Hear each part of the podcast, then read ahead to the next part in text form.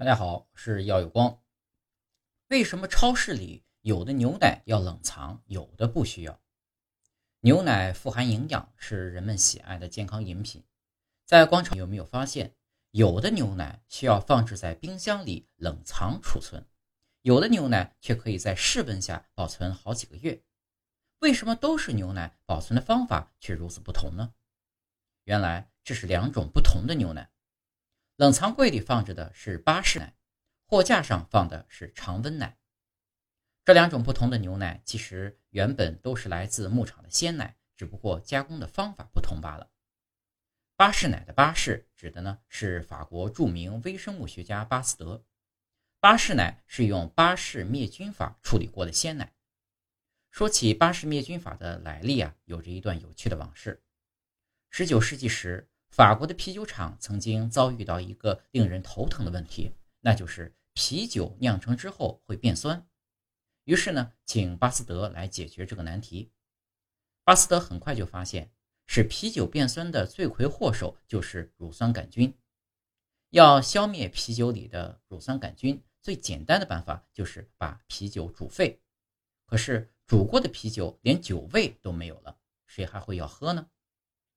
巴斯德经过反复研究，在1863年发现，把啤酒在50到60摄氏度加热半个小时，就可以杀死啤酒里的乳酸杆菌，却又保持了啤酒的风味。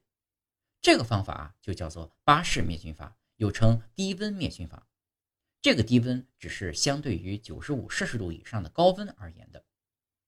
巴氏灭菌法后来也被沿用在牛奶的灭菌。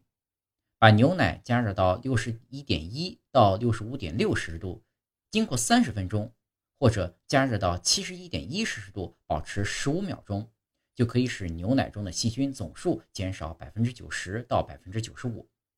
这种巴氏奶可以在四摄氏度左右的温度下保存三到十天，所以在超市里要放在冷藏柜里。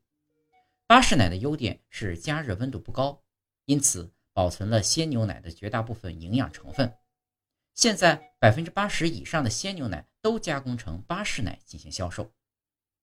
常温奶呢，则是对鲜牛奶进行高温灭菌，即在九十五摄氏度以上加热二十分钟。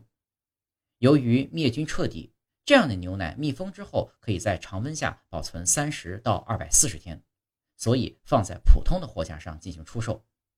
但是。高温会导致牛奶中维生素、氨基酸的大量损失。